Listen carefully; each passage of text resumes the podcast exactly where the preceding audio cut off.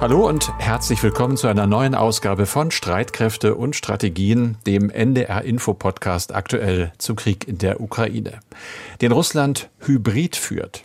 Hybrid, das steht laut Bundeszentrale für politische Bildung zusätzlich zur Anwendung militärischer Mittel, Zitat, für reguläre und irreguläre politische, wirtschaftliche, mediale, subversive, geheimdienstliche und cybertechnische Kampfformen. Aktuell versucht Moskau uns mit einer Flut gezielter Falschinformation und mal wieder mit Gasentzug zu verunsichern und zu spalten. Das gehört zu dieser hybriden Kriegsführung. Und das führt zur gewohnt hektischen Aktivität, zum Beispiel bei Twitter. Es führt in einigen deutschen Medien auch zu Schlagzeilen wie Kostenbeben, Preisexplosion, die Putins Panikmache noch verstärken. Da ist es wirklich nicht leicht cool zu bleiben weniger Twitter lesen. Eine Möglichkeit. Oder nach seriösen Quellen suchen und die dann auch finden, auch wenn sie beim Google nicht gleich ganz oben als erste auftauchen, dafür dann aber wesentlich ruhiger die Probleme analysieren. Um diese Probleme ging es übrigens auch im ZDF-Sommerinterview mit unserem Bundeskanzler. Das erste Problem ist ja, dass wir möglicherweise nicht genügend Energie haben. Und deshalb haben wir sehr früh entschieden, dass wir alles tun, dass uns keine große Gefahr droht, wenn zum Beispiel so eine Meldung von allen gehört wird, dass äh, kein Gas durch äh, Nord Stream 1 geliefert wird, weil Russland irgendwelche Vorwände hat, nicht zu liefern. Und wir eröffnen Anfang nächsten Jahres die ersten Terminals an den norddeutschen Küsten, um importieren zu können. Wir haben Gas eingespeichert, wir haben Kohlekraft wieder zum Laufen gebracht. Das alles hilft, dass wir sicher durch diesen Winter kommen können. Aber dabei geht es ja eben nicht nur ums Nicht oder ums möglichst wenig Frieren. Es geht auch im weiteren Sinne um den inneren Frieden im Land. Ganz aktuelle Frage an diesem Montag zum Beispiel. Bleibt es ruhig am Abend, wenn in Leipzig Demos laufen, die angekündigt sind von Linken und Rechten gegen die Energiepolitik? Ich bin sicher, dass Deutschland auch als Demokratie durch diese Zeit kommt, weil wir sind ein sehr wirtschaftsstarkes Land und wir sind, das ist mir wichtig, ein Sozialstaat.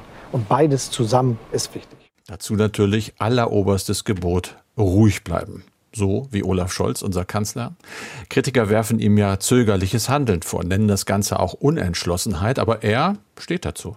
Wir sind in einer Zeit, in der viele sehr aufgeregt sind und ich zähle nicht zu diesen und will es auch nicht sein. Entsprechend unaufgeregt reagierte Scholz auch auf die Forderung der Ukraine nach mehr schweren Waffen. Eines der Themen in diesem Podcast. Um leichtere Waffen geht es dann im Schwerpunkt. Genauer gesagt um die Sorge, dass sich die Ukraine zu einer Art Drehkreuz des illegalen Waffenhandels entwickeln könnte.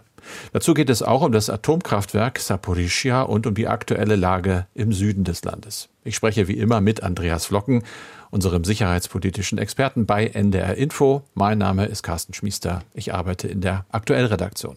Es ist Montag, der 5. September. Das Gespräch zeichnen wir auf um 16 Uhr. Andreas, und es geht mal wieder um die Offensive in der Südukraine. Bislang mussten wir ja ein bisschen im Nebel stochern. Da ist nicht allzu viel bekannt geworden. Das scheint sich jetzt etwas zu ändern. Das hat sich geändert. Jetzt haben wir erste Erfolge gemeldet bekommen von der Ukraine, nachdem man eben lange geschwiegen hat. Der ukrainische Präsident sprach von Rückeroberungen mehrerer Ortschaften. Es handelt sich offenbar um kleinere Siedlungen im Norden der Region Cherson. Allerdings tun sich die ukrainischen Streitkräfte weiterhin schwer, denn die stellvertretende Verteidigungsministerin sagte, man komme nur langsam voran und die Lage sei dynamisch. Der Hintergrund ist, dass die Offensive keineswegs mit überlegenen Kräften begonnen worden ist, also in personeller Hinsicht und beim Material ist man den russischen Streitkräften sogar unterlegen. Dabei wird normalerweise bei einer klassischen Gegenoffensive eine Überlegenheit bei den Soldaten und den eingesetzten Waffensystemen vorausgesetzt. Diese Voraussetzungen fehlen aber auf ukrainischer Seite. Die ukrainischen Verbände versuchen versuchen daher auszutesten, wo die russischen Streitkräfte eher schwach aufgestellt sind, wo sie verwundbar sind. Und die Ukrainer versuchen dann an diesen Stellen vorzurücken. Ein ukrainischer Offizieller hat gegenüber dem Wall Street Journal daher auch eingeräumt, dass man von dieser Gegenoffensive nicht schnelle Geländegewinne erwarten dürfe. Das Ziel sei vielmehr, die Logistik der russischen Streitkräfte zu zerstören und so die militärischen Fähigkeiten zu schwächen. Und das wird ja auch weiterhin gemacht, indem man vor allem mit den vom Westen gelieferten Mehrfachraketenwerfern Munitionslager und andere Einrichtungen im Hinterland angreift. Außerdem sind weiterhin die drei großen Brücken über den Dnjepr das Ziel der Raketenartillerie, die ja bis zu 80 Kilometer weit schießen kann. Die Brücken sind zwar für Fahrzeuge inzwischen unpassierbar, aber es heißt, die russischen Streitkräfte versuchten weiterhin diese Übergänge zu reparieren. Außerdem würden Pontonfähren eingesetzt und die ukrainische Absicht ist, die russischen Streitkräfte westlich des Flusses von der Versorgung abzuschneiden und dann auf die Ostseite des Dnjepr zurückzudrängen. Und bei dem Kräfte Ansatz der Ukrainer kann das aber dauern, denn die russischen Streitkräfte haben ihre Verbände im Süden der Ukraine bereits seit Wochen verstärkt. Eine Meldung ist aber noch interessant.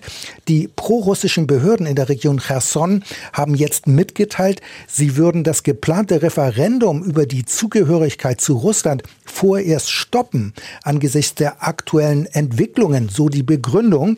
Das kann man durchaus als einen Erfolg der Offensive betrachten, denn das war ja ebenfalls eines der Ziele der ukrainischen Regierung, die man mit der Offensive verbunden hat. Hierüber hatten wir ja bereits in der vergangenen Woche gesprochen. Carsten, im Podcast am Freitag hast du auf die Inspektion des russisch besetzten Atomkraftwerkes Saporischia geschaut. Fachleute der Internationalen Atomenergiebehörde IAEA e haben einmal mehr vor den Beschuss der Anlage gewarnt und ihn als unakzeptabel bezeichnet. Trotzdem gab es Berichte, nach denen das Kraftwerk am Wochenende erneut beschossen wurde und es ist dann auch vom Netz genommen worden. Was ist denn momentan der Stand? Wie siehst du das oder was ist da ja, bekannt? Ein bisschen wie die Gegenoffensive. Dynamisch könnte man das nennen und natürlich auch dramatisch dynamisch. Es äh, hat wohl tatsächlich am Wochenende diesen Beschuss gegeben. Dann hieß es eine ganze Zeit, ein bisschen arbeitet das Kraftwerk noch, ein Block sei noch am Netz. Aber gerade jetzt, wir zeichnen eben auf, am Montag 16 Uhr kommen die Eilmeldungen, dass der letzte noch arbeitende Reaktor, sechs gibt es daher, bei diesem Kraftwerk vom Netz genommen worden sei. Nicht abgeschaltet, aber vom Netz genommen. Das ist ein wichtiger Unterschied, denn wenn er vom Netz genommen wird, kann er ja immer noch weiter arbeiten und der Strom ist wichtig, um zum Beispiel im AKW selber irgendwie äh, die ganze Sache zu kühlen. Das heißt, so ganz ohne Strom würde das dann wirklich sehr, sehr gefährlich. Aber man gewinnt den Eindruck, dass es da knapp wird langsam. Begründet wurde dies vom Netznehmen mit einem Feuer, das eine Stromleitung zwischen dem Kraftwerk und dem ukrainischen Stromnetz beschädigt habe. Das ist die Lage jetzt, die sich vermutlich so schnell auch nicht bessern wird. Äh, der Betreiber selber warnt aktuell vor der Gefahr, dass es durchaus zum Austritt von Radioaktivität kommen könne, wenn sich da noch mehr ereignet. Also die Situation ist nicht besonders gut. Wir hören noch von Enerhoatom, das ist eben der Betreiber, erneute Vorwürfe, dass Russland Militär und Waffen auf dem Gelände stationiert habe. Man fordert internationale Hilfe an, auch wenn ja immer noch wohl Leute von der Atomenergiebehörde dort sind. Die wollen Anfang dieser Woche heißt es, ihren Bericht zur Sicherheit des Kraftwerkes vorstellen. Den werden sie jetzt vermutlich nochmal neu schreiben müssen, weil sich ja immer weiter dort Dinge ereignen. Also man muss gucken, was am Ende dabei rauskommt. Stichwort Fachleute. Bleiben denn mhm. die IAEA-Experten nun vor Ort auch dauerhaft? Äh, das ist die große Frage. Im Moment sind nach allem, was wir rauskriegen können, noch zwei der sechs Beobachter dort. Das hat nicht irgendjemand gesagt, sondern äh, es wird ein gewisser Herr namens Wladimir Rogov zitiert, Vertreter der russischen Besatzungsverwaltung des Kraftwerkes. Der hat aber gleichzeitig auch gesagt, äh, dass er davon ausgeht, dass auch die verbliebenen zwei Fachleute in den nächsten Tagen abreisen. Er hat sogar übermorgen gesagt, das könnte, weil das Interview am Wochenende passiert ist, ja heute schon am Montag sein oder Dienstag. Genau wissen wir es nicht. Was ich noch rausgekriegt habe, und das deutet ja auch auf die Dramatik hin, die international so gesehen wird, es ist dann am Dienstag eine Sondersitzung des UN-Sicherheitsrates vorgesehen mit dem Tagesordnungspunkt Atomkraftwerk Saporischia. Und da kann es eben ja auch nur um die Sicherheit dort gehen. Mhm. Wir machen jetzt einen Sprung und gehen nach Berlin. Am Sonntag war der ukrainische Ministerpräsident Schmihal zu Besuch in Berlin. Im Mittelpunkt standen weitere Waffenlieferungen und die Energiekrise. Kiew hätte gern mehr schwere Waffen und bietet zugleich Stromlieferungen. Wäre das eventuell ein Deal? Wie waren die Reaktionen, Carsten? Die Reaktionen waren diplomatisch, sage ich mal. Es, also ein freundliches Kopfnicken, aber kein Händeschütteln. Viel Solidaritätserklärungen und auch Unterstützungszusagen, aber eben noch vielleicht nichts Konkretes. Schmihal hat ja selber gesagt, dass er hoffe, dass Deutschland insbesondere bei der Luftabwehr gegen russische Angreifer eine führende Rolle einnehmen werde. Da hat er ja schon ein bisschen äh, erklärt, worauf man vielleicht da besonders schaut. Er hat auch gesagt, dass einige der bisher gelieferten Systeme, namentlich die Panzerhaubitze 2000 und der Raketenwerfer Mars sich mittlerweile auf dem Schlachtfeld bewährt hätten. Man hoffe, dass die Lieferung ähnlicher schwerer Waffen ausgebaut werden könne. Dann hat er sich ja noch getroffen mit dem Bundeskanzler und hinterher hieß es, und so liest sich das eben auf diplomatisch, wir haben eine gemeinsame Vorstellung von der Notwendigkeit, das Angebot an schweren Waffen zu erhöhen. Von Scholz selber war nichts zu hören. Das heißt, ja, es gibt Absichtserklärungen. Kanzler Scholz hat lediglich gesagt, Deutschland werde nicht nachlassen, die Ukraine zu unterstützen. Und da hat er auch das Wort militärisch benutzt, aber eben auch politisch, finanziell und humanitär. Humanitär ist noch so ein Stichwort. Da gab es denn tatsächlich was Konkretes. Der ukrainische Ministerpräsident hat eben auch die Entwicklungsministerin Schulze besucht und die hat Kiew weitere Hilfen, etwa so im Umfang von 200 Millionen Euro zugesagt. Und zwar zur Unterstützung von Binnenvertriebenen. Das wissen wir ja, dass in dem Land schrecklich viele Leute entwurzelt sind und fliehen mussten vor den russischen Angreifern. Da sollen jetzt also auch 200 Millionen aus Deutschland helfen, dass es diesen Menschen zumindest ein bisschen so geht, dass sie überleben können. Sie sollen mit dem Nötigsten versorgt werden. Carsten, der ukrainische Botschafter Andrei Melnik ist mit seinen harten Angriffen auf die Bundesregierung zum bekanntesten Diplomaten in Berlin geworden, aber auch zu einem sehr umstrittenen. Im, Ob Im Oktober geht er zurück nach Kiew. Jetzt steht fest, wer ihn ablöst. Der ukrainische Top-Diplomat Alexei Makeyev wird es sein. Was wissen wir über ihn? Wird er so sein wie sein Vorgänger? Ich glaube das nicht, aber ausschließen kann man natürlich nichts. Was wir wissen, 46 Jahre alt, Karrierediplomat, schon mit 21 in den diplomatischen Dienst äh, der Ukraine eingetreten. Er hat studiert internationale Beziehungen in Kiew, spricht natürlich fließend Deutsch, also ein Mann, der Deutschland auch kennt. Er war auch schon als Diplomat in Berlin. Dann äh, 2014 Leiter der politischen Abteilung im Außenministerium in Kiew. Seit zwei Jahren ist er Sonderbeauftragter der ukrainischen Regierung für internationale Sanktionspolitik. Das ist bestimmt ja auch ein Job, wo es um Härte geht.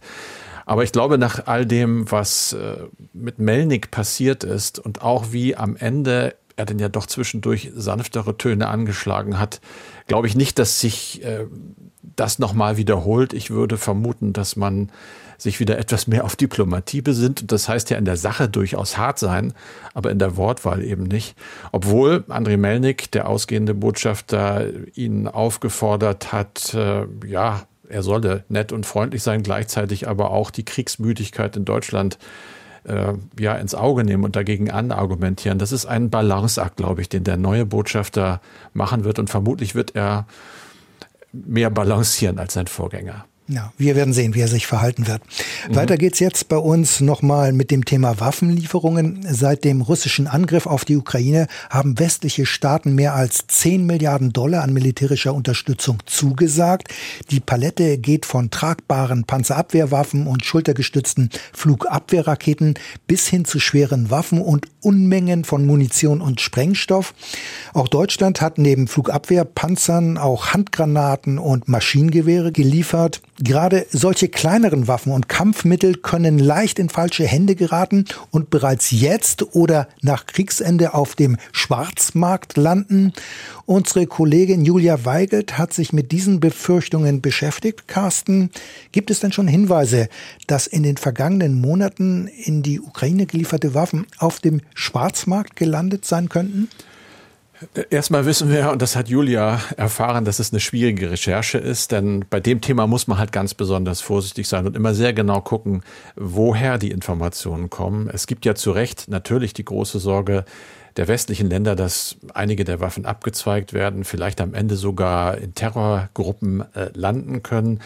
Und diese Befürchtung will Russland natürlich befeuern, aus einem ganz eigenen Interesse. Deswegen betont zum Beispiel auch die EU immer wieder, dass viele solcher Vorwürfe von Waffenschmuggel ganz gezielt russische Desinformation seien, um eben westliche Waffenlieferungen von vornherein zu verhindern. Und gleichzeitig, wenn so viele Waffen ins Land kommen, du hast ja eben schon die Summe genannt, 10 Milliarden Dollar, dann ist natürlich da immer eine Wahrscheinlichkeit, dass einige dieser Waffen verschwinden. Und dazu hat jetzt auch die europäische Polizeibehörde Europol Hinweise. Ja, und was ist denn da bekannt? Denen wurden mehrere Fälle gemeldet, bei denen Menschen versucht haben, Waffen aus der Ukraine rauszuschmuggeln. Die Behörde geht von organisiertem Waffenschmuggel krimineller Netzwerke aus. Und diese Netzwerke sollen Pläne für weitere Diebstähle haben. Das steht in einem Schreiben von Europol an den Rat der Europäischen Union, das unseren Kolleginnen und Kollegen beim Südwestrundfunk vorliegt. Dazu könnten zum Beispiel Waffenverstecke entlang der ukrainischen Grenze zur EU angelegt werden. Und wie hat die EU darauf reagiert? Was will sie dagegen unternehmen? Dazu hat sich EU-Innenkommissarin Ylva Johansson geäußert, und zwar Mitte Juli bei einem Treffen der Innenminister der Union in Prag. Sie hat gesagt, dass eine zentrale Anlaufstelle geplant ist in der Republik Moldau.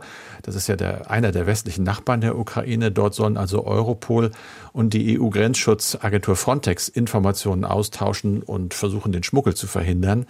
Es gibt eine kommissarische Leiterin von Frontex, Aya Kalnaya heißt sie, und die hat gesagt, man habe sich bestimmt für Moldau entschieden, weil, das ist ein Zitat von dort, der Waffenhandel am häufigsten vorkomme. Ein Informationsaustausch, das kann ja wohl nur ein erster Schritt sein. Mal grundsätzlich Waffenschmuggel aus Konfliktregionen. Das Phänomen ist ja nicht neu, wenn man zum Beispiel an den Krieg im ehemaligen Jugoslawien denkt. Absolut. Und genau darauf hat auch Kommissarin Johansson hingewiesen. Demnach gibt es auch heute, mehr als 20 Jahre später, immer noch Probleme mit Waffen, die von dort aus durch organisierte kriminelle Gruppen geschmuggelt werden. Ja, Gewehre und Pistolen haben einfach eben eine sehr lange Lebensdauer. So soll zum Beispiel bei den Terroranschlägen in Frankreich 2015 es zum Einsatz von Waffen vom Balkan gekommen sein. Nils Dickey vom Flämischen Friedensinstitut hat dem Deutschlandfunk eine mögliche Ursache für den illegalen Waffenhandel genannt. Schon während des Krieges gerieten die Waffen in die falschen Hände, sagt er. Die Leute haben sie dann zuerst behalten, um sich selbst zu beschützen. Nach einigen Jahren haben sie sich sicherer gefühlt. Vielleicht haben einige Geldprobleme bekommen. Und dann liegt es ja nahe, in Anführungsstrichen, die kriminelle Energie vorausgesetzt, diese Waffen zu verkaufen. Und so sind sie dann wohl an Terroristen oder die organisierte Kriminalität gelangt. Also Waffenschmuggel ist durchaus ein großes Problem und auch die tschechische Verteidigungsministerin Jana Czernochowa hat ja jüngst eingeräumt, es sei schwer Schmuggel zu verhindern. Das habe man im ehemaligen Jugoslawien nicht geschafft und werde es wahrscheinlich auch in der Ukraine nicht schaffen. Was sagt denn die Ukraine zu den Vorwürfen, dass gelieferte Waffen verschwinden würden? Naja, da sagt die Regierung in Kiew, was nicht wirklich überrascht, dass das alles russische Propaganda sei. Die von westlichen Staaten gelieferten Waffen würden sorgfältig erfasst und an die Front geschickt, heißt es in einer Erklärung eines Präsidentenberaters auf Twitter. Die Waffen seien eine Überlebensfrage und ihre Überwachung habe für die Regierung Priorität. Die Financial Times zitiert westliche Beamte, die berichten, einige NATO-Mitgliedstaaten erörterten mit Kiew so eine Art Rückverfolgungssystem oder detaillierte Bestandslisten solcher Waffen. Die ukrainische Regierung sei dabei, mit Hilfe westlicher Länder ein umfassenderes System zur Überwachung und Rückverfolgung von Waffen einzurichten. Präsident Zelensky hat außerdem die Gründung einer neuen Parlamentskommission angekündigt, die den Einsatz westlicher Waffen kontrollieren soll. Vorwürfe, die Waffen würden in falsche Hände geraten, hat er zurückgewiesen. Zelensky hat aber in einer Videoansprache betont, um jede Manipulation russischer Propagandisten unmöglich zu machen, werde ein solches zusätzliches parlamentarisches Kontrollinstrument eben dringend benötigt. Naja, die Berichte und die von dir erwähnten Hinweise von Europol gibt es ja nun mal und die sind ja wohl nicht vollkommen aus der Luft gegriffen. Ganz bestimmt nicht. Und Waffenschmuggel gab es in der Ukraine auch schon vor dem Krieg. Da hat zum Beispiel das Büro der Vereinten Nationen für Drogen- und Verbrechensbekämpfung schon im Dezember, also vor dem russischen Einmarsch, einen Workshop genau zu diesem Thema veranstaltet. Demnach werden die Waffen teils sogar mit der Post verschickt. Wenn sie entdeckt würden, dann fehlten oft Folgeuntersuchungen, um Hintermänner zu identifizieren. Und die Sicherheitsbehörden der Ukraine berichteten auf dem Workshop über mehrere Fälle von Waffenschmuggel organisierter krimineller Gruppen. Außerdem berichtete die Generalstaatsanwaltschaft der Ukraine über zehn angeklagte Täter. Also die Ukraine bügelt das Thema letztlich dann doch nicht einfach ab, sondern nimmt es durchaus ernst.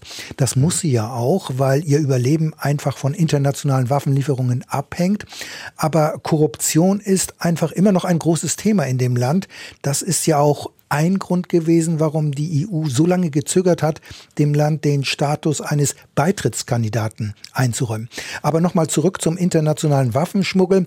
Welche Erfahrungen gibt es dazu noch im Zusammenhang mit anderen Konflikten? Über den Balkan haben wir ja schon kurz gesprochen. Ja, da hat Julia Weigelt natürlich auch nochmal nachgehakt und hat äh, zum Beispiel herausgefunden, dass die Hessische Stiftung Friedens- und Konfliktforschung 2020 eine Analyse rausgebracht hat. Da geht es um eine Bilanz deutscher Rüstungsexporte der vergangenen 30 Jahre. Und im Zusammenhang mit Waffenschmuggel werden da einige Beispiele genannt. Zum Beispiel Afghanistan. Da wurden 2005 10.000 Pistolen an Sicherheitskräfte geliefert. Ein Teil dieser Pistolen tauchte auf afghanischen und pakistanischen Schwarzmärkten wieder auf. Genannt wird auch der Georgien-Russland-Krieg 2008.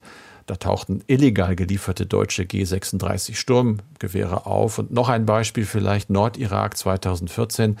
Die Bundesregierung hatte gebrauchte Waffen aus Bundeswehrbeständen an die kurdischen Peschmerga geliefert und einige dieser Waffen tauchten dann später auch wieder auf, etwa auf Schwarzmärkten in Erbil. Also wenn Waffen geliefert werden, besteht einfach immer das Risiko, dass Teile davon auf dem Schwarzmarkt landen. Was aber tut denn Deutschland, um dieses Risiko so gering wie möglich zu halten? Ja, da muss man sagen, bis vor kurzem hat der Bundesregierung eine sogenannte Endverbleibserklärung von den Empfängerländern ausgereicht. Saudi-Arabien konnte dann zum Beispiel einfach schreiben, ja, die Waffen bleiben bei uns, wir geben sie nicht ohne deutsche Erlaubnis weiter. Aber das wurde nicht kontrolliert. Inzwischen gibt es grundsätzlich die Möglichkeit solcher sogenannter Post-Shipment-Kontrollen. Das heißt, man kann vor Ort wirklich nachgucken, ob die Waffen auch noch da sind. Aber Vor-Ort-Kontrollen während des Ukraine-Krieges, das ist ja wohl unrealistisch. Das ist absolut unrealistisch und wird auch so nicht kommen. Wir müssen sehen, wie sich denn die anderen Punkte, die da angesprochen worden sind, entwickeln. Also ein Restrisiko bleibt bei Waffenlieferungen. Das ist einfach nicht auszuschließen, das stimmt. Das ist auch allen klar. Aber es gibt die Lieferung halt trotzdem. Ich habe noch eine Mail, Andreas, von Wolfgang Spaniol aus Geisenheim in Hessen. Der schreibt, zu Ihrem Podcast habe ich zwei Fragen. Erstens die Brücke von Kertsch. Welche Bedeutung hat die Zerstörung dieser Brücke für die ukrainische Armee und über welche Mittel verfügt sie für die Erreichung dieses Ziels? Und zweitens, Cruise Missiles. Verfügt die Ukraine über Cruise Missiles, liefert der Westen solche Waffen?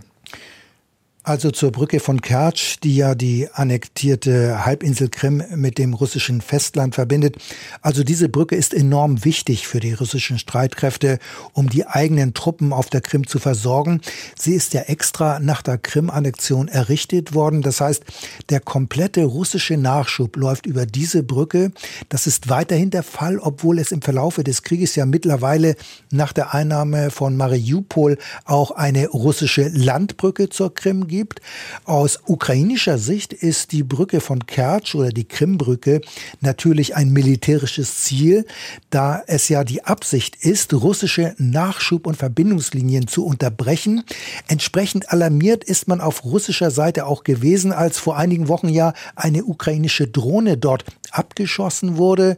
Und nach allem, was zurzeit bekannt ist, verfügt die Ukraine nicht über weitreichende Waffen, mit denen die Brücke angegriffen werden könnte. Jedenfalls gibt es keine weitreichenden landgestützten Waffen und Raketen. Mit Kampfflugzeugen wäre das theoretisch vielleicht eher möglich. Allerdings müssten sie dann über eine entsprechende Bewaffnung verfügen. Und zudem heißt es, dass gerade nach dem Drohnenvorfall die russische Flugabwehr rund um die Brücke erheblich verstärkt worden ist. Und zu den Marschflugkörpern oder Cruise Missiles, ähm, die in der Regel ja eine Reichweite von über 2000 Kilometer haben, soweit bekannt ist, verfügt die Ukraine über keine solcher Marschflugkörper. Und vom Westen werden solche Waffen auch nicht geliefert. Geliefert geliefert worden sind aber Harpoon-Antischiffsflugkörper, die eine Reichweite von rund 250 Kilometern haben können. Streitkräfte.ndr.de, Streitkräfte mit AE. Das ist unsere Adresse für Ihre Mails. Bitte schreiben, wir freuen uns. Wir brauchen das ja auch als Input, wenn Sie ganz eigene Fragen entwickeln aus Ihrer Beobachtung dieses Krieges. Und das war's für diesen Podcast mit Andreas Flocken und Carsten Schmiester.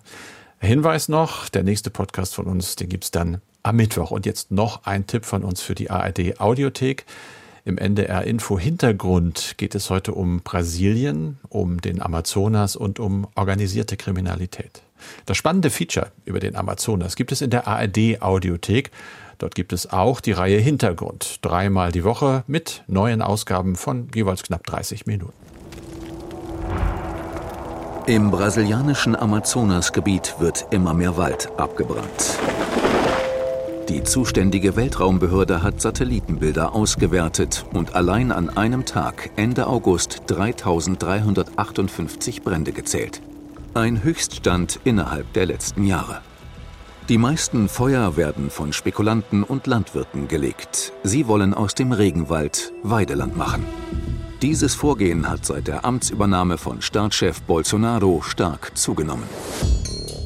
An vorderster Front stehen vor allem Brasiliens Indigene. Sie verstehen sich als Wächter des Amazonas und geraten dadurch in Konflikte mit den Kriminellen. Da sind Marken zu sehen. Das heißt, sie teilen das Land in Parzellen ein. Und der Raubbau wird von Jahr zu Jahr mehr. Gesetzloses Gebiet. Der Amazonas nach vier Jahren Bolsonaro.